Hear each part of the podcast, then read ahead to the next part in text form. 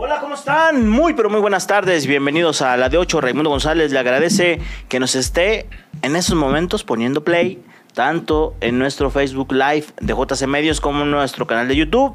A nombre del titular de este espacio, el señor David Medrano, que ahora anda cumpliendo una función y una misión, mejor dicho, va camino a Mazatlán. Le digo, oye jefe, pero el juego es mañana. Si no hay cosas que hacer en Mazatlán, bueno, pues el viernes botanero, ¿no? De TV Azteca. Ahí anda el señor Medrano que ya va camino rumbo a Mazatlán. Hay mucha información. Alan Pulido eh, ya fue renovado con el Kansas. No que iba a llegar a Chivas, no que iba a llegar al Cruz Azul. Me parece que su promotor nada más lanzó dardos para presionar al Kansas y que le hicieran un buen contrato en la MLS. Y así fue. Lo contrataron por tres años y con un dineral. Varios millones de dólares llegarán a la cuenta de Alan Pulido que eh, seguirá en la liga de la MLS. Pero eh, Chivas, me parece que, que a Chivas era difícil que llegara por este antecedente que hay del pleito que hubo en su momento entre no solamente él, sino algunos otros jugadores más, donde han Pulido llegó a demandar a Chivas eh, porque él reclamaba o reclama un dinero en su traspaso y demás, entonces se cerró las puertas en Guadalajara, por eso cuando decían de Chivas, pues digo, no creo, porque ni él, ni Pizarro, ni Almeida eh, este, tienen como cabida en Guadalajara en esos momentos, ¿no? Y yo creo que ya no van a tener porque ya van en su proceso de, de salida. Y bueno, también tendremos esta información. Tendremos información de los rojinegros del Atlas que también se alistan para recibir el próximo domingo a los Tigres en la cancha del Estadio Jalisco. Guadalajara se alista para el clásico contra las Águilas del la América. Chivas arribó ayer a la Ciudad de México. Eh, porque bueno, ahora, ahora Guadalajara le regresa a la América toda esta cortesía de tener eh, entrevistas, convivios entre jugadores de los dos equipos y demás, todo con la intención de mandar un mensaje de paz a los aficionados. Ya vieron, ¿no? Ayer portazo para, para hacer fila en las taquillas del Estadio Azteca. Se agotaron los boletos rápido. Y es que ya hay maneras, ya prácticamente hacer fila para un evento ya es difícil, todo lo puede hacer uno por, por las plataformas digitales que se ponen a vender boletos y la reventa y todo. Entonces, pero bueno, esas imágenes se, se, se difundieron el día, el día de ayer. ¿Hay escándalo en el Real Madrid? Jóvenes de su cantera eh, trasciende que fueron detenidos por haber circulado, hacer público un video eh, con escenas, escenas sexuales que no fueron eh, permitidas, una, y dos, que todo indica que es con una menor de edad. Entonces, vaya problema, vaya escándalo que se presenta en el Real Madrid. Pero bueno, antes de seguir, voy a saludar con mucho gusto a mi buen amigo Emma. Emma Cedillo, ¿cómo andas? ¿Cómo estás, Raimundo? Un placer saludarte. dijera el Piojo Herrera. Emma. Emma. ¿Cómo estás? Todo bien, todo bien, perfecto para platicar de los temas que ya mencionabas. El cantante que lo pusieron como. Fernando Guerrero será el central, ¿no? Y ya todo el pueblo Chiva está en contra, que porque lleva en cuatro partidos, seis expulsados en contra de Chivas. Tres clásicos contra América, uno contra el Atlas. Los dos últimos, dos expulsados por Chivas en cada partido. Recordarás aquel del Chicote y de creo que fue el defensa central Irán Mier, uno contra el Atlas y otros dos partidos que también expulsaron a dos de las Chivas y por eso hay mucho reclamo y a la gente no la tienen contenta con el cantante. ¿Y tú qué piensas? Y pues al final de cuentas, como está jugando el equipo de Guadalajara, pues se tendrán que preocupar más por el nivel de juego y por lo que ofrezca a Chivas dentro de la cancha que por cualquier árbitro que le pongan. Al final son números, son coincidencias, pero no creo que haya una, una tendencia de parte del arbitraje en contra del equipo de las Chivas, pero cuando hay estadísticas de este tipo, puede ser muy mal pensado. A ver, pero o sea, ¿tú sí piensas que no fue la mejor decisión nombrar al cantante Guerrero? Yo creo que por las circunstancias que se han dado en los últimos clásicos, ya sea Chivas Atlas, Chivas América, no es el adecuado. O no vendría siendo el adecuado por lo polémico que ha sido y la presión que va a tener. Y súmale que al Guadalajara, después de las declaraciones de Paunovic, el arbitraje le ha volteado bandera. Pero ya lo, ya lo castigaron. Ya lo castigaron. Y, ya con, y con los decisiones también, así de todas van para allá, siga hablando y pues todas van para el otro lado, ¿no? Y la red social de Chivas también fue castigada, recordarás que también le, aventaron ahí, ¿usted qué opina echando polémica en contra del arbitraje? Y también ya recibieron por este trabajo de redes otra multa las Chivas, ya llevan dos. Y eso, eso pues no ayuda mucho para que el arbitraje o tome decisiones adecuadas a favor de Chivas sino si están cerraditas, pues la van en contra de Chivas, como pasó el fuera de lugar por una uña que recordamos no le dio el empate a dos goles a Chivas contra el equipo de los Rayados de Monterrey. Y bueno, a ver, las, las ternas arbitrales. Para mañana, el Mazatlán contra Cruz Azul, pitará Marco Antonio Ortiz Nava. Para el Cholos, que por cierto, Cholos ya trae tres puntos en la bolsa, después de que ayer la Comisión Disciplinaria dictamina que efectivamente eh, Puebla incurrió en alineación indebida por tener a un auxiliar técnico que no registró, aunque Puebla dice, no, nosotros sí lo registramos, nada más que el que maneja el sistema de dar las altas no lo no, pues algo no servía y no lo puso, y este tema según esto va a llegar al TAS, imagínese el TAS con tantas broncas en serio que tiene que resolver y ahora va a llegar una carta del fútbol mexicano, a ver, ya dopines, ya esto, ¿qué demandas? Ahora a ver, vamos a ver, imagínate que abran el archivo, que están peleando tres puntos porque no anotaron a un auxiliar o a eso se les olvidó. Imagínate la imagen que damos al mundo. Liga de tres pesos. ¿eh? Liga de tres pesos. Como diría don David, bananera, ¿no? Así de, Ándale, eso, dice, eso dice el jefe. ¿eh? Yo nada más digo, Liga de la López Mateos. Eh. Y bueno, ni en la López Mateos cometían esos yo, errores. Yo creo que llevan mejores registros en esas, ¿eh? Eh, decíamos que para el Cholos Toluca va Eric Jair Miranda, para el Necaxa contra Juárez va Brian Omar González. Para el Monterrey contra León va Luis Enrique Santander. Para el América Chivas ya decíamos Fernando el cantante Guerrero. Para el Pumas contra San Luis César Arturo Ramos. Para los Gallos Blancos contra Puebla Víctor Alfonso Cáceres. Para el Atlas contra Tigres del domingo va Adonai Escobedo. Mm. Y para el Pachuca, Santos Fernando Hernández Gómez. Este partido es el lunes, lunes, a las 9 de la noche. ¿Ya está nuestro amigo Quique? Ah, vamos a saludar al profesor Quique Contreras. profesor le dio y un té de pasiflora al, Lema, pero vamos a ver, vamos a ver si le, le causa efecto. ¿Eh? ¿Cómo estás? Profesor, buenas tardes. Hola Ray, muy buenas tardes, un gusto saludarte también Emanuel y a toda la gente que está conectada ya aquí en el programa de la, la de 8, pues para hablar de fútbol como siempre, ¿no? Lo que nos gusta. ¿Cómo estás, profesor? ¿Bien? Tranquilo, bien. Ayer este, estuvimos por allá con el, eh, la banda de compañeros en el partido de Tepa contra Correcaminos. Un muy buen partido, tácticamente muy bien jugado, técnicamente también. Y no hubo patadas, hubo fútbol y esto me da mucho gusto porque se ha hablado mucho de la Liga de Expansión donde aparentemente no hay nada que rescatar. Me parece que ayer tanto López Arza como en el caso de, de eh, el técnico de Correcaminos, se me fue el nombre, Solano. Edgar Solano hicieron un muy buen trabajo en la mayor parte del partido. Profesor, ¿cómo se llama este delantero que trae el corre malísimo, malísimo? ¿No mete una? ¿Moragrega?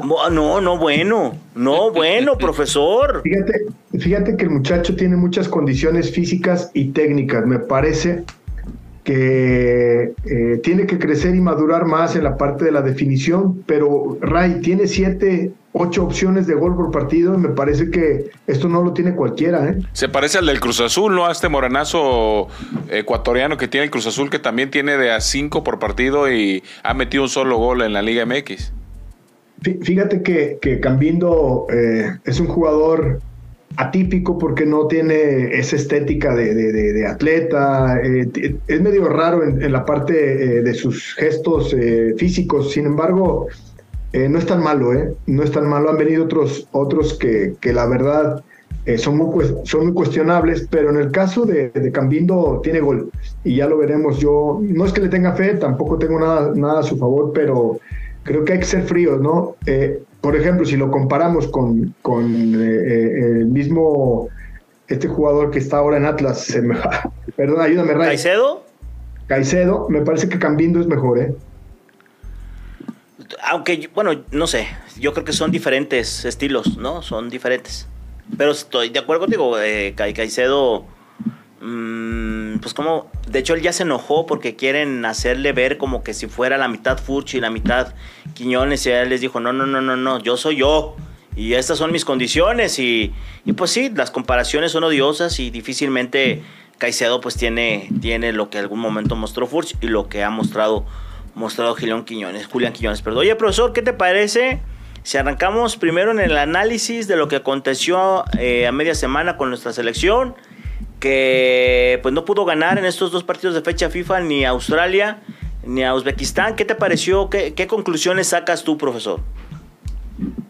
Mira, eh, creo que siempre un proceso que inicia tiene eh, objetivos renovados, tiene oportunidades eh, nuevas para algunos jugadores y hay que llegar a, entender cuál es la estructura que pretende el nuevo técnico. Y yo hay cosas que no, no termino de entender, Ray y, Emanuel, a ver, ustedes me pueden ayudar. yo no entiendo para qué siguen metiendo a Memo Ochoa si ya sabemos lo que Memo nos da pero también los demás no son ni cerquita lo que Memo puede dar porque no tienen minutos, porque no tienen oportunidad, porque no se muestran, porque no son capaces de, quitarse los nervios de lo que es ser arquero de una selección mexicana. ¿Por qué no le dan oportunidad a otros porteros cuando ya sabemos lo que Memo puede dar? Eso no lo entiendo, la verdad no lo entiendo.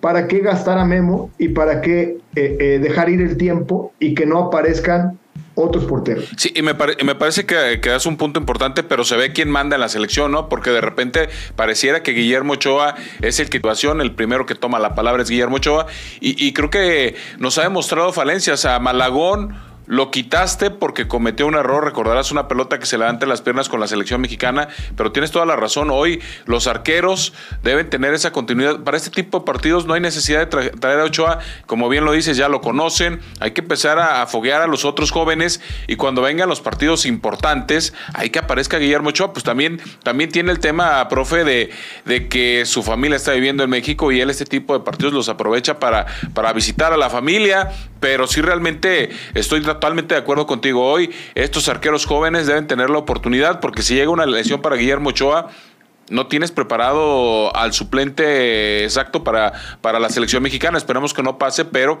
también hay que ver qué puede pasar a futuro con Guillermo Ochoa. Que, quede claro, Emma, eh, Memo, Memo es el estelar, Memo es el único eh, con mucho camino andado y que en este momento está por encima de los demás.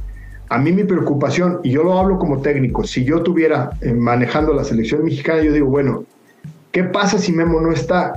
¿De quién hecho mano? Malagón es un arquero, con todo el respeto que nos merece, todavía no es un super titular base, eh, ni siquiera en América, aunque hoy esté defendiendo la portería de la América, porque es un portero que todavía no, todavía no es una total garantía. Y tan no lo es que, que Lozano ni siquiera lo toma en cuenta. Y lo de Toño Rodríguez es lo mismo. Si nosotros hacemos una valoración de toda su carrera, tampoco puedes decir que es totalmente confiable como en un, momento dado. En este momento, así, hablando de puro presente, sí lo es Cota o lo es Talavera, ¿no? Por ejemplo, que son totalmente confiables. Y, ni así les alcanza para estar en la selección. Entonces, mi preocupación es, es muy alta porque eh, como aficionado de la selección, me parece que las opciones después de Memo Ochoa eh, están muy lejos. Y esto es de preocupar, en mi opinión, ¿no? Y que ahí lo que, ahí, perdón que te interrumpa, ahí lo que mencionas a Cota de Talavera no los llevas por cuestiones de edad. Es el argumento que se da. Dice, no, pues es que la edad ya no da, y la de Guillermo Ochoa sí, o sea, me parece que ahí es donde dice, pues hay un privilegio especial para Guillermo, tal parece, porque el mismo director técnico Jaime Lozano, dentro de la rueda de prensa, dice, bueno, pues este sí lo pensamos, pero no nos animamos a quitar a Guillermo Ochoa. Mira, si ahorita fuera la Copa del Mundo, en este momento, yo llevaría a Memo Ochoa, a Talavera y a, y a Cota. Yo no llevaría a los demás porque los demás no están listos ni cerquita ni, ni, ni, experiencia tienen en el tri. Y esto en una Copa del Mundo tú no puedes dar ventajas ni siquiera en las opciones. Y en ese sentido me parece que todo es culpa de que no le han dado oportunidad a otros porteros para que se afiancen, para que muestren, para que eh, muestren algo extraordinario a lo, que, a lo que ya han mostrado en sus equipos, ¿no? Porque Talavera llegaría de 44 años. Pero, pero hoy es confiable, hoy es confiable, hoy porque el suplente se supone natural, el que todos mencionaban era Acevedo, pero Acevedo se lesionó y con eso perdió ese ritmo de competencia. ¿Pero por qué natural? Pues es, el portero, es de los porteros más goleados de toda la liga. Guillermo Ochoa es el, de los más goleados de toda la historia también. Por eso, por eso, es que el problema es que hacemos, Memo es un gran arquero, Memo es una gran persona, pero también sus números ahí están, yo no lo digo, o sea, es uno de los porteros más goleados en toda la historia en promedio de juegos jugados y, goles recibidos. Y el, el, que era su suplente, Jesús Corona estaba por las mismas, ¿no? Bueno, eres puntilloso. bueno, es que. Oye, profesor, a ver, pero yo tengo una. Yo, la verdad, vivo momentos de confusión en esa posición. les voy a explicar por qué. O sea, ojo con lo que estamos hablando en nuestro fútbol mexicano, que nos hablan que tiene que venir una revolución, una reestructura, un cambio, etc, etc, etc, etc, ¿no? Y yo digo, ok, les compro esa parte del discurso que debemos comenzar con esa revolución. Nada más que no me han dicho cómo. Ese es el tema. O sea, yo estoy en esa confusión porque nada más nos hablaron de que vendría un cambio, pero no me han dicho cómo. ¿no? Para empezar una situación o comenzar un objetivo, tienes que plantear el cómo lo vas a resolver o cómo lo vamos a resolver. Y hasta ahorita no nos han dicho nada. O sea, su gran solución fue bajar un extranjero y que la reclasificación ya no se llama reclasificación, sino play-in. Eso es lo único diferente que nos han mostrado. Ok. Estamos hablando como de, no sé si 15 años de Guillermo Ochoa en el marco. O sea, más de una década. Estamos hablando de Guillermo Ochoa en el marco. Que, el fútbol mexicano no ha sido capaz de formar otro arquero de confianza. Que eso no es culpa de Guillermo Ochoa, estamos de acuerdo. O sea, no es culpa de Guillermo Ochoa. Pero también me parece que caemos en la muy cómoda de decir, o que los dirigentes o los digan, no, pues es que no hay más. A ver, Jaime Lozano, y tú como responsable, estos dos partidos que tenías de fecha FIFA, tú ya sabes lo que te va a dar o lo que no te va a dar Guillermo Ochoa, ¿estamos de acuerdo? O sea, ya lo conocemos. ¿Por qué no ir fogueando a Malagón? Es portero del América. O sea, no es portero de un, casi de un equipo medianito. Pero es portero de rebote, ¿eh? Como Gusas Mandes, o sea, es el portero del América. No estamos hablando que es del Pueblita, ni del Mazatlán, ni de nada. O sea, es portero del América. ¿O por qué no pensamos en, en reajustar y hacer crecer a Acevedo, por ejemplo? O sea, te estoy dando un ejemplo. No es que vaya a ser, profesor. No es que vaya a ser. O sea, pero estamos pensando en un portero que faltan tres años para, bueno, ya menos, dos años y medio para un mundial. Que ya vimos los, lo, que nos sucedió ahora eh, contra, contra Uzbekistán. Ya vimos lo que pasó, que estas jugadas antes Memo Ochoa llegaba sin problema, sin problema. pero hoy el tiempo no perdona, profesor. No, ni, va a seguir perdonando, va a seguir, esto es así porque ya la, edad eh, también te, pega, pero mira, ¿por qué llevaron a Quiñones a entrenar? Porque quieren una solución adelante, ¿no? Extra a lo que ya hay, es decir, extra a Santiago Jiménez, a Henry Martin, al mismo eh, eh, Raúl Jiménez, extra a esos tres. Por eso Quiñones en el frente va a competir contra el, el Chucky Lozano, va a competir contra Vega, contra Antuna, eh, contra el Tecatito Corona, eh, Orbelín Pineda inclusive, y entonces decir, bueno, es que nos hace falta Quiñones, muy bien, muy bien, y en la portería no nos hace falta nadie, ¿eh? Pues si no, si, si, si Malagón y Toño Rodríguez nunca han sido grandes arqueros, ¿por qué no, no pensar entonces, yo no me opongo, pero ¿por qué no pensar entonces en un Diego Golpi que está en ese proceso también y que, y que confiaríamos en él por lo que muestra, lo que mostró en Querétaro, lo que está mostrando en Toluca, su, su liderazgo, eh, incluso tirapenales. Eh, o sea, espérame, ¿por qué no dar opción y abrir la baraja? Mira, te voy a decir por qué no. Sencillo, ya no metamos más discusión, porque el equipo no es de todos, el equipo es de algunos que tienen intereses particulares y solamente los que interesan a sus, a sus particularidades son los que están convocados. Así de sencillo, punto. Y, también va, no estén de acuerdo, el tema de la portería en los últimos 15 torneos ha sido en todos los equipos del fútbol mexicano son porteros extranjeros la base. Hasta apenas este torneo empezamos a ver porteros mexicanos como base. Hoy es, es más nivelado el número de mexicanos en la portería que el número de extranjeros, pero anteriormente eran de 18 equipos eran 14 extranjeros, 4 mexicanos. Y los 4 mexicanos eran Ochoa, Corona, Talavera y este portero Cota. Esos cuatro eran los únicos. Los demás Los demás no eran tomados en cuenta, no sé si por su baja de nivel o por el exceso de extranjeros que teníamos. Los, los que se supone que tendrían que ser los naturales para ser en este momento titulares de la selección es el caso de la HUD, que se la pasó cuánto tiempo en la banca, de Blanco, el mismo Gudiño, que por sus propios errores no ha estado titulares. Creo que también en ese sentido pues el fútbol mexicano no se acordaba de darle continuidad a la portería porque se sentían seguros con Corona, con Ochoa, con Talavera y no voltearon a ver atrás. Creo que hubo en ese tema un retroceso para el fútbol mexicano. Mira, siempre hay procesos, Emma. Eh, en el 2005 que yo trabajaba ahí con Ricardo Lavolpe en la selección mexicana, estaba Memo Ochoa, incluso hasta me regaló unos guantes para mis hijas. 2005 para 2023, y ya se va a acabar el 2023, son 18, casi 19 años que, Memo participa en la selección mexicana. Eso es un gran logro y hay que, hay que respetar y hay que eh, aplaudirle a Memo.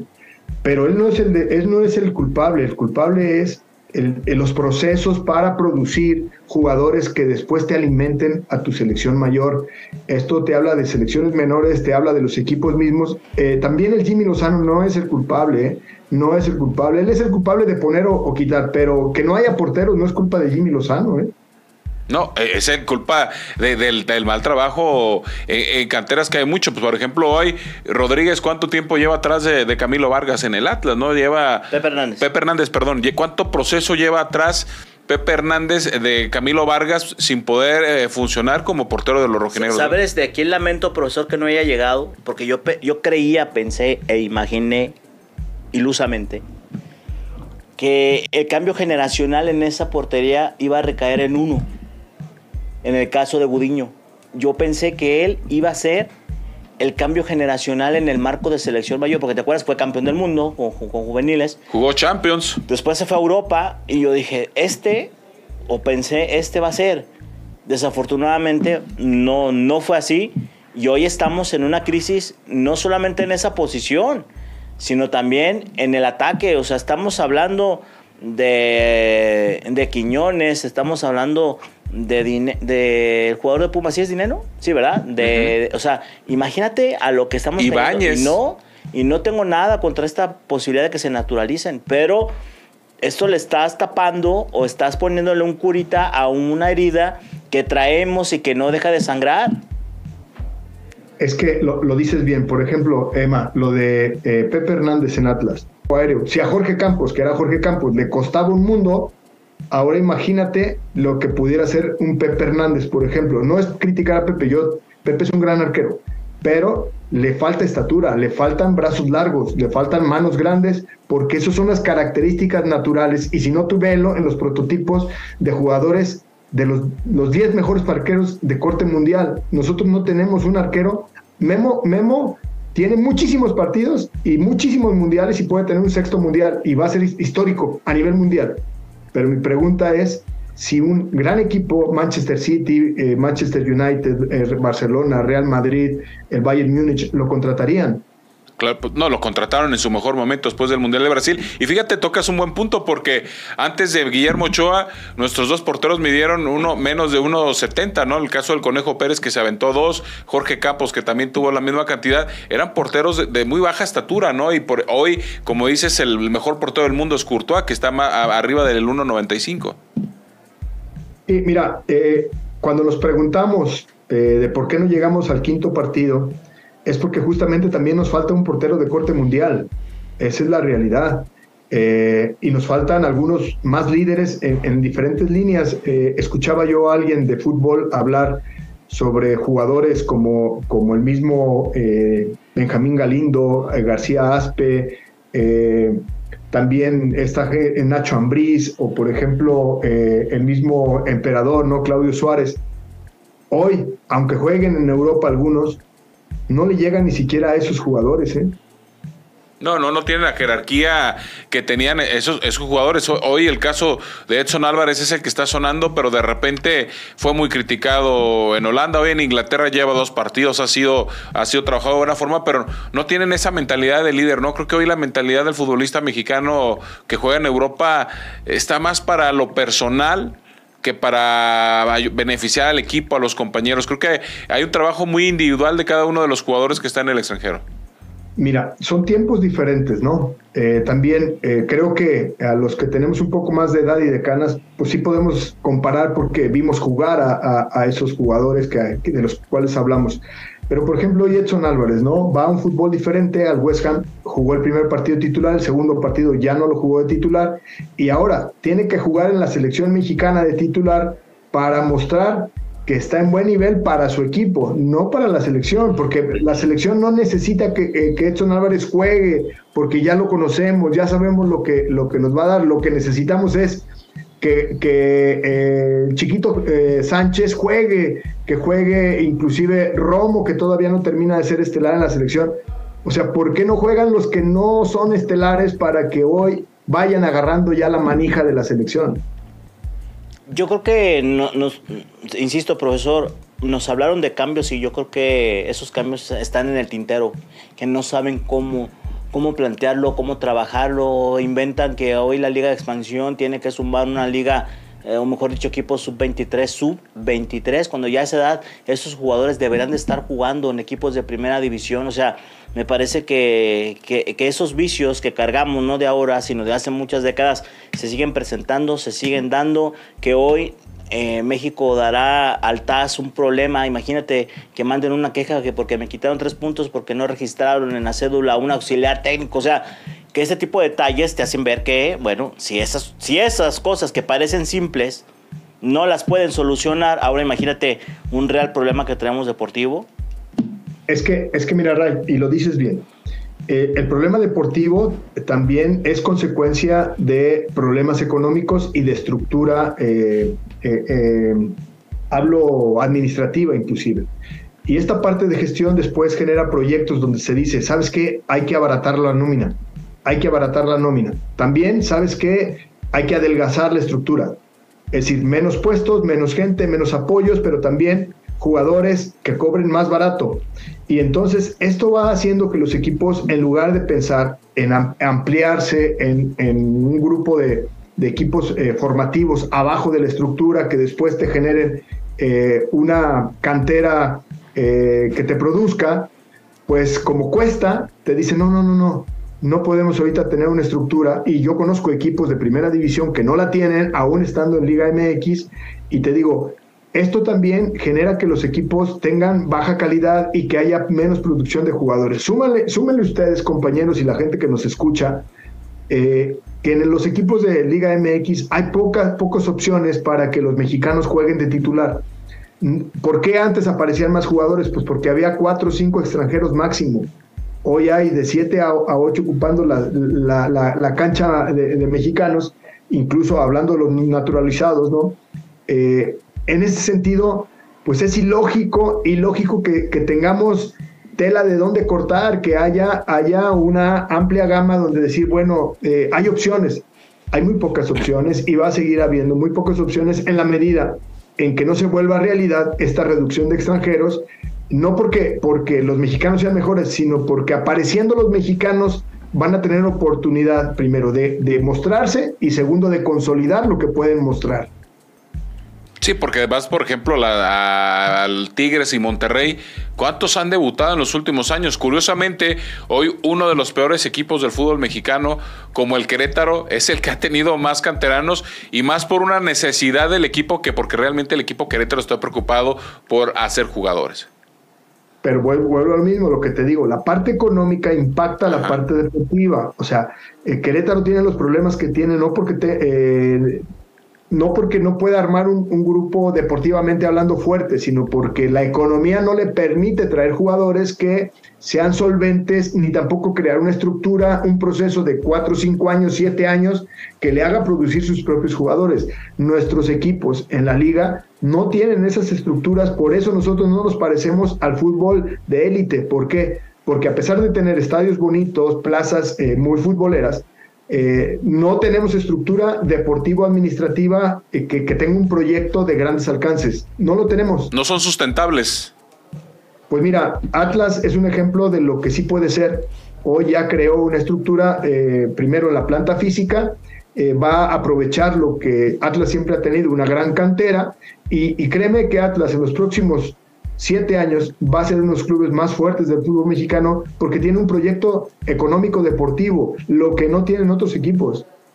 O sea, lo va, lo va estructurando esperando pues que los resultados se dan. Obviamente, no de la noche a la mañana, esto puede dar un giro, puede alargarse más, pero bueno, tienen claro hacia dónde quieren llevar su barco, ¿no, profesor? ¿Y cuántos equipos hay como ellos? O sea, eh, eh, claro, tú dices 18 equipos en Liga MX más 18 en, en Liga de Expansión, tú dices, ¿sabes qué? Realmente hay seis equipos que la tienen clara y los demás ahí van ahí van, navegando, navegando, cortando técnicos, poniendo a otro, quitando jugadores, cambiando jugadores, este, eh, préstamos de ellos. Y, yo cuando estuve en San Luis, por ejemplo, aprendí esto que estoy diciendo. Yo le decía a Sergio, bueno, es que si tú analizas la, eh, la cartera de jugadores del Toluca, el Toluca es dueño del 70% de sus, de sus jugadores. Si analizas la cartera del América, América es dueño del 80% de sus jugadores y de Tigres, pues es dueño del 95% de sus jugadores. Y el San Luis es dueño del 5% de sus jugadores. Quiere decir que cada año tenía que cambiar a 15, 18 jugadores por torneo. Y entonces, ¿por qué siempre andaba peleando los últimos lugares? Pues porque no tiene una economía que permita tener activos y que los activos se sientan seguros para darle solidez a un proyecto deportivo. Ese es el problema del fútbol mexicano también. Oye, profesor, y cambiando un poquito de tema, ¿cómo ves el, Chivas América? Muy bueno. O el América Chivas el próximo domingo en el Azteca. Muy bueno, muy bueno, porque los dos equipos tienen tareas pendientes, Ray. Eh, me parece que en el caso de, América en particular, es un equipo en este momento con jugadores eh, que están más, más comprobados de que son jugadores de, alta competencia, por sus números, por su trayecto, por todo lo que digamos, vamos jugador por jugador y, lo tenemos muy claro, a, excepción de Malagón, como yo lo digo. Pero después, eh, tampoco han tenido un gran funcionamiento colectivo, que esa es la tarea pendiente de, Jardín, porque, porque América tiene lapsos buenos, pero no tan buenos, y, y, también los resultados no han sido de lo mejor que ellos esperaban en este inicio de torneo o en este primer tercio. En el caso del Guadalajara, y esto eh, lo comentaba en un pasaje ahí con, con el mismo Paulo, eh, Guadalajara tiene alguna tarea que ya sabe hacer, que es la parte defensiva, donde es intenso, cuando, cuando se lo propone es intenso, también recupera la pelota eh, a veces más pronto que otros equipos, y me parece que Guadalajara esa parte la entiende, solamente es que la mantenga más tiempo. Pero la parte de construcción del juego y controlar los juegos a través de, la jerarquía, de controlar la posesión de la pelota, Guadalajara no lo tiene. No lo tiene porque algunos jugadores no tienen esa capacidad todavía de hacerlo y otros no tienen el ritmo ni la constancia para hacerlo. Y, hablamos de que de medio campo para adelante Guadalajara tiene opciones, el problema es que tiene poco la pelota y poco está trabajando en el campo rival. Entonces, yo sí veo muy interesante el partido porque va a ser un parteaguas. O América termina de crecer o Guadalajara, eh, si no crece, se puede caer, en mi opinión. Y fíjate, mencionas una América que no ha convencido, que no ha trabajado bien, pero se encuentra eh, en las primeras posiciones, ¿no? Más cercano de lo que realmente quiere y convenciendo cada vez un poquito más. El tema del Guadalajara, pues ahí dentro de, dentro de lo que platicábamos la vez pasada, hoy vemos, por ejemplo, en un, en un amistoso, sin mayor presión, volvieron a poner a Eric Gutiérrez en una posición donde él sabe jugar y se vio un poquito mejor, ¿no? Contra un equipo de León, en partido amistoso, pero creo que ha, ido poco a poquito dando destellos de lo que puede dar en un equipo como Chivas.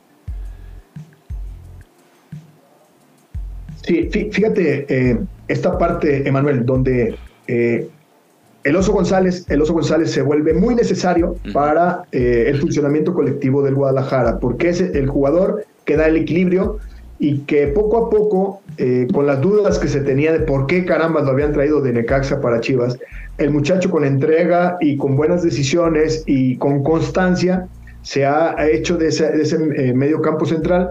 Y a partir de ahí me parece que jugadores, si Eric Gutiérrez es trabajador, lo mismo que es Alvarado, lo mismo que es Vega, que pudiera hacerlo si también se lo propone, y por qué no el Pocho Guzmán, me sale sobrando eh, eh, Beltrán, a mí, a mí me sale sobrando. ¿Por qué? Porque los otros tienen más jerarquía, porque los otros tienen más posibilidad de hacer daño a portería contraria. Si se lo proponen en equipo y al frente, pues dar, seguirle dando la confianza a Marín, porque hoy, hoy, al menos hoy, Chivas no tiene otro 9 ni cercano a Marín. Entonces, en esta parte ya experimentó el torneo pasado la apuesta de Guzmán como 9 y no le funcionó a la larga porque el equipo se queda chato. Entonces, yo sí creo que es momento de que los jugadores que nombras, estos jugadores que ya tienen un, camino más recorrido y más jerarquía, Alvarado, el mismo Pocho, Eric Gutiérrez y Vega, saquen la cara por Guadalajara. Que será importantísimo.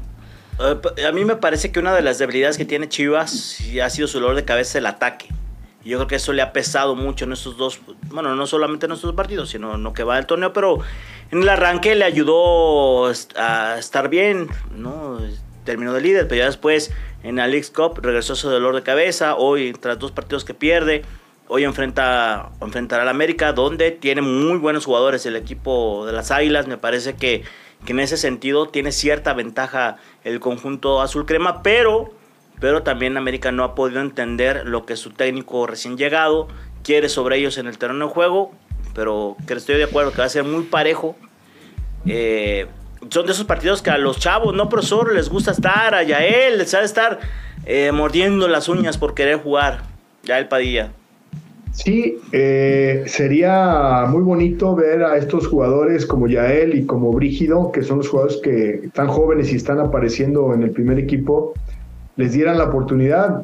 Yo tengo mis dudas porque, bueno, estos partidos te marcan para bien o no para, para bien, ¿no? Este, porque si a Yael, por ejemplo, le dan la oportunidad y hace un gran juego, Yael a partir de, si ya de por sí muestra buenas cosas, me parece que puede crecer. Ahora, ¿qué tanto el momento de Guadalajara, que, que viene un poquito hacia la baja, qué tanto el momento le permite a Pauno meter a, echarle la responsabilidad a los jóvenes de, en un momento tan importante, y hablo de un, de un parteaguas para lo que resta de torneo, ¿no?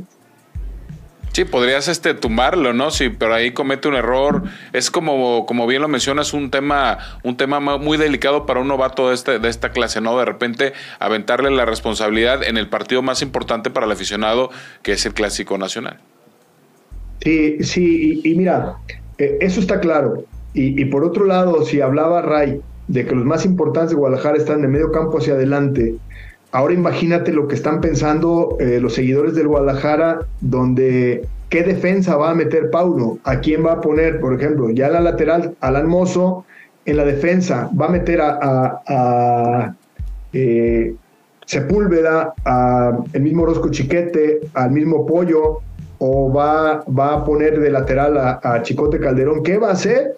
¿Cómo va a armar adelante del Guacho Jiménez para poder sostener a un equipo americanista que va a atacar, va a atacar mucho y entonces no nada más el juego aéreo, sino que esta parte de solventar cuando gente como Vega, como el Pocho Guzmán o como Eric Gutiérrez no ayuden en defensa, ¿quién va, quién va a soportar a un América que te va a atacar con todo en su cancha? De acuerdo, profesor. Bueno, pues te agradecemos mucho, profe, que nos hayas tomado este enlace. ¿Qué tiene de novedades ICAFUT? Muchas, Ray, muchas. La, verdad que estamos muy contentos porque cada vez hay más confianza de la gente que, dirige fútbol, que quiere capacitarse con nosotros. Eh, estamos en la segunda sesión de 14 sesiones del diplomado en dirección técnica. Todavía se pueden inscribir con nosotros, Ray, a, a este diplomado que terminamos el 4 de diciembre y poder disfrutar de los contenidos de enseñanza-aprendizaje que tenemos preparados para ellos. Y por eso, a través de la de 8, eh, ofrecemos eh, tres becas del 30%, ¿sí? Para aquellos que a través de la D8 se quieran inscribir todavía al diplomado los lunes de 7 a 10 de la noche y podemos apoyarlos con una beca del 30%, mi estimado Ray. Pues ahí está, ahí está, para si alguien quiere eh, aprovechar estas becas. ¿Cómo se pueden comunicar, profesor? Que se comuniquen aquí a la de 8, eh, ahí que nos dejen un mensaje en, los comentarios del programa y ahí nosotros los, los, eh, los atendemos. Muy bien, profesor, pues muchas gracias. Cuídate. Saludos, saludos, Ray, saludos, Emma. Saludos. Oye, espero que espero que te haya caído bien esa, ese 30-30 que te despachaste ayer. Fíjate que, que, este, me pregunta Ezequiel, oye, profe, ¿tomas? Y le digo, yo no, pero tengo amigos que sí. Ah, bueno, te voy a regalar un tequila. Entonces, Ray, el día que gustes, ahí está el tequila. Gracias, profesor. Cuídate. Buenas tardes. Buenas tardes. Saludos. Ahí está Quique Contreras, director de ICAFood. Buenas tardes, señor productor. ¿Cómo estás, amigo? No te había saludado.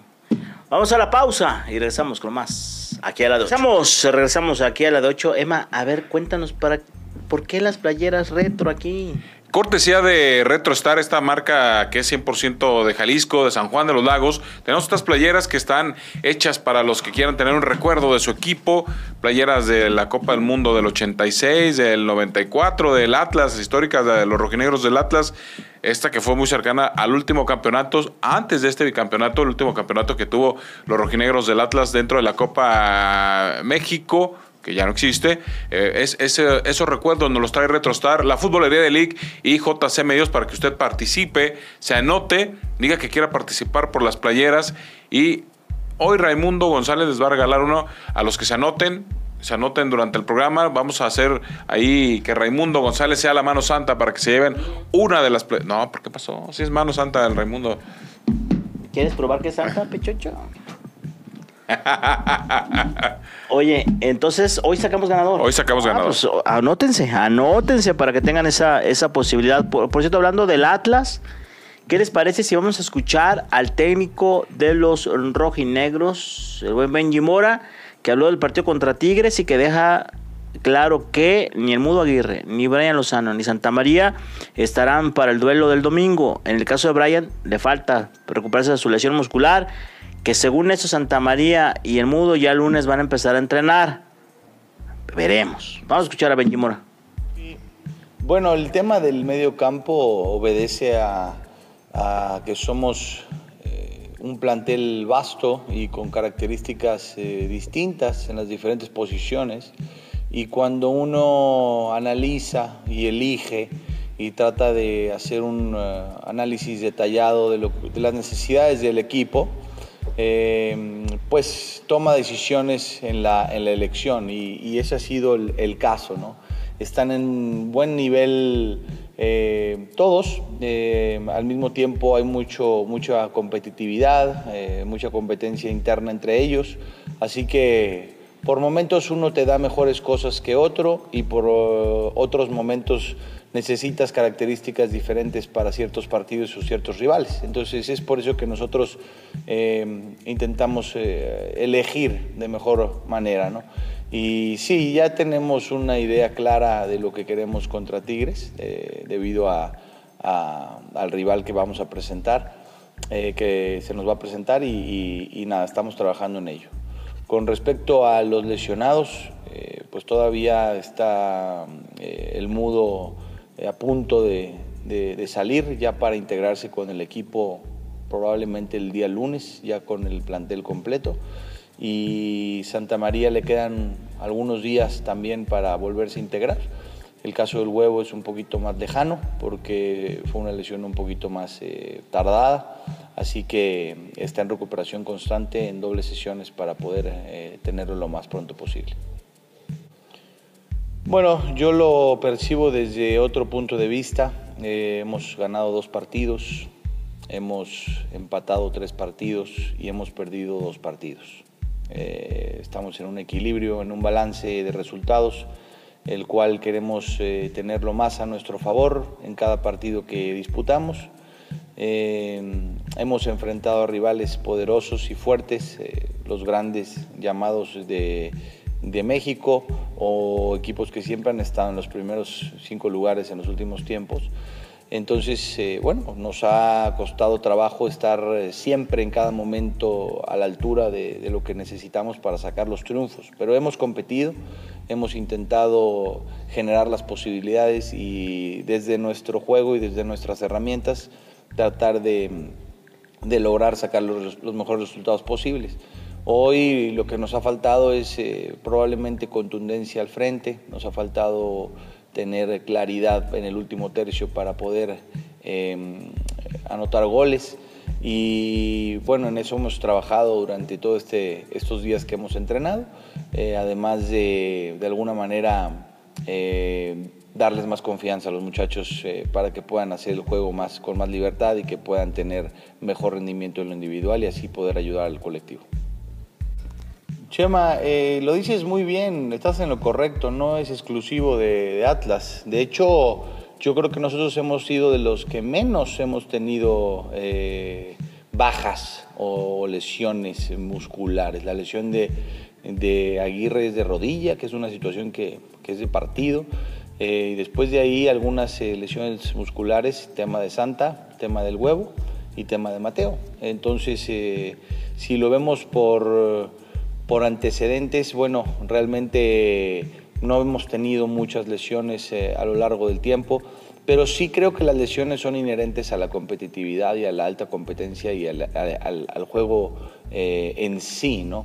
Eh, cuando compites en la elite, en primera división, y más, por ejemplo, como a mí me gusta empujar a los muchachos a que den su máximo esfuerzo, pues tienes riesgos, tienes riesgos que conllevan pues jugar al máximo, jugar al límite, jugar a tope, jugar a la presión alta, jugar a la contrapresión, jugar a, estar de repente vulnerables para hacer esfuerzos muy grandes. Y nos vamos a tener lesionados, yo creo que pues siempre los equipos, ¿no? Eh, aquí en Europa y en todos lados, ¿no? También tiene que ver, evidentemente, que se juegan más partidos, ¿no? Se juegan más partidos, se juegan más, más torneos, cada vez hay, son 100 minutos ahora los que se juegan, ya no 90, no 92, sino ya son 100 o ciento y pícole de repente. Entonces, eh, en ese eh, pues trajín de, partidos, pues evidentemente también eh, suma un poquito a esa situación. Pero nosotros tenemos lo que tenemos y no nos quejamos, no justificamos absolutamente nada. Nosotros vamos a pelear, vamos a luchar, vamos a trabajar, vamos a intentar jugar bien al fútbol y ojalá los resultados nos acompañen, Chema. Bueno, muy, muy bien eh, explicado en el sentido de la importancia de, de lo que corresponde a ganar puntos lo más pronto posible para subir escalones en la tabla. Nosotros, eh, te repito, hemos perdido dos, hemos ganado dos y hemos empatado tres. Nosotros lo que queremos es ganar. Nosotros en el Jalisco vamos a salir a ganar. Eso, eso no tengan ninguna duda.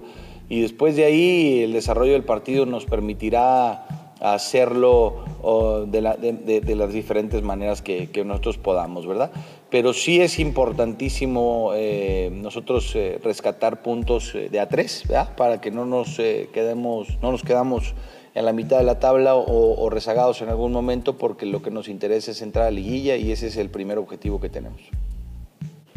Sí, sabemos de la, de la mm, dificultad que causó eh, la lesión de, Anderson para, para su selección nacional. Él es un chico que le, le gusta mucho ir a selección nacional, se siente muy cómodo defendiendo los colores de Perú y estaba triste por el hecho de no poder haber participado. Sin embargo, bueno, al final bien sabes que las lesiones no podemos eh, nosotros ni predecirlas ni, ni, solucionarlas de un día para otro. Necesitan su tiempo y, son por causa de alguna situación en específico. La de él simplemente fue una acción de juego en donde, en donde bueno, tuvo esa, esa, pequeña dificultad, pero está muy bien. Hoy estuve platicando con él, está muy animado. Eh, yo pienso que el lunes, martes va a empezar a hacer trabajos con el grupo para poder ya reintegrarse lo más pronto posible. Sí, Juan Reynoso es un viejo conocido de nosotros aquí en México, me parece un excelente técnico, hizo un gran trabajo con Puebla, hizo fue campeón con Cruz Azul y yo creo que tienen un técnico muy capacitado y muy serio en su trabajo, así que considero que, que, va a tener un buen proceso. Yo tengo una impresión del Mudo muy positiva. Eh, él es un chico eh, muy proactivo, de, una actitud siempre favorable. Eh, ha querido recuperarse lo más pronto posible, lamentó mucho su lesión, se ha perdido partidos importantes, él vino a Atlas a jugar, vino en extraordinarias condiciones, esta lesión fue de rodilla que no tuvo nada que ver con nada, y él está con muchísimas ganas de ayudar al equipo porque ve que el grupo está luchando por salir adelante, ve que el grupo está trabajando para la adaptación de todos sus compañeros, como Solari, Zapata, Caicedo, etcétera, etcétera. Y él está al pie del cañón entrenando dobles sesiones eh, y, está muy bien. Eh, yo honestamente eh, admiro mucho su resiliencia porque siempre ha sido un chico trabajador y lo quiero de vuelta lo más pronto posible. Mira, eh, partido contra Tigres, el torneo pasado tuvimos muy buenos 50 minutos, 55 minutos hasta que cayó el gol de ellos. Después de ahí nos costó trabajo y creo que hoy estamos en una diferente etapa y, fase. ¿no? Nosotros eh, creemos que podemos competir con los mejores, creemos que somos aspirantes a ganar partidos tan difíciles como este. Estamos convencidos que Atlas puede llegar a hacerlo jugando bien al fútbol y jugando y haciendo bien las cosas como en los partidos que lo ha hecho muy bien. Así que estamos con mucha confianza de, poder eh, salir adelante. Veo al grupo muy tranquilo, muy contento en el sentido de de la combinación entre ellos, así que de la cohesión. Así que yo creo que va a ser un partido muy interesante. Obviamente Tigres es un rival durísimo, que todo el mundo lo sabemos y eso no se puede ocultar, y es el campeón. Pero al final eh, es el que nos toca y hay que salir adelante. Yo creo que sería un buen, eh, un buen boost de motivacional para nosotros. Bueno, son, son puntos de vista eh, que todos son válidos. En realidad yo como entrenador eh, acepto las cosas que como son. No, no creo que tenga yo el poder de cambiar una competición tan importante y, y con tantos intereses de por medio. Lo que sí te puedo decir es que nosotros como profesionales tenemos que ser lo suficientemente capaces y tenemos que tener la habilidad para poder tanto rotar jugadores como descansar de manera adecuada, como hacer entrenamientos regenerativos, como probablemente hacer, intentar hacer los viajes que son largos un poco más eh, eh, adecuados. Y todo eso lo tenemos que hacer porque ese es el único recurso que tenemos. Si cambia de ida y vuelta, pues ahora sí que no lo sé, probablemente por zonas, ¿no? Por, por zonas puede ser un poquito alguna fase de grupos más, más, lo más cercano que se pueda a tu, a tu ciudad eh, de origen eh, y después de ahí que vayas pasando la ronda y vayas probablemente pues teniendo que viajar, porque pues si Estados Unidos no se puede hacer más chiquito ni, ni México más, más grande, ¿verdad? O sea, es, como es las distancias. Eh, creo, y vuelvo a repetirlo, para mí la League Cup es una gran ventana de oportunidad para nuestros jugadores, para nuestros, nuestra liga y para también este, acrecentar nuestra competitividad.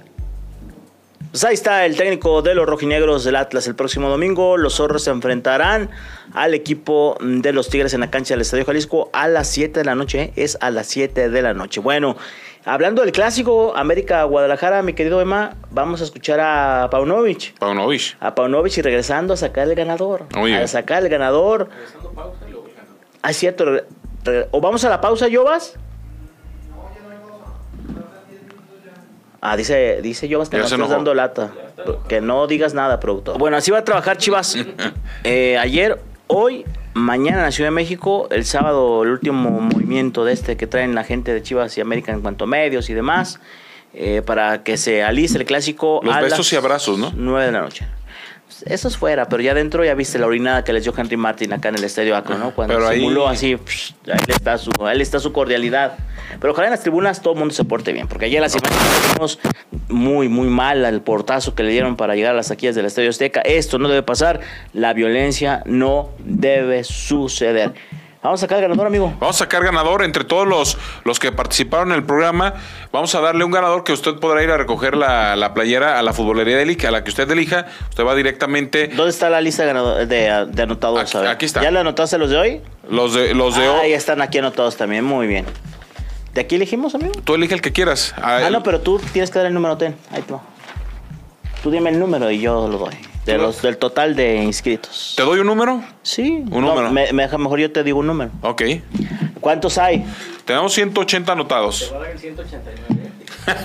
el 200. El 200. Y ahí está el No, hay 200. No, hay 200. ¿Cuánto dijimos? 180. Vamos a el 90. Vamos a ver, número 90.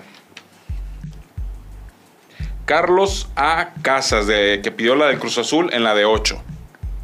¿Carlos? A. Casas. ¿A dónde tiene que ir, Emma? Directamente a la Futbolería League. Primero que se comunique con nosotros para decirle cómo es la mecánica para que vaya a la Futbolería League y pueda llevarse la playera del, que quería la del Cruz Azul. Tenemos Se la, se la damos. la opción de Cruz Azul, he visto con la que fueron campeones en el 93 o que 97 o 98 fue la, la, la que ganaron. Está la retro o la de Miguel Marín, la de portero. Tiene que comprar dos para que se lleve dos gratis. Así es. Si tiene que comprar. ah, No, no, esta se va directamente a cortesía de la futbolería de League RetroStar y JC Medios. Pues vámonos, Emma, gracias. Vámonos. Gracias, mi Jovas. Ahí en el máster, en la producción, el señor Osvaldo Rojas, a nombre del titular de ese espacio, el señor David Medrano, que esperemos ya, ya haya llegado y se esté degustando una sabrosa tostada de ceviche ahí en Mazatlán. Raimundo González le agradece el favor de su atención aquí en la de 8. Nos vemos aquí el próximo lunes. Gracias. Buenas tardes.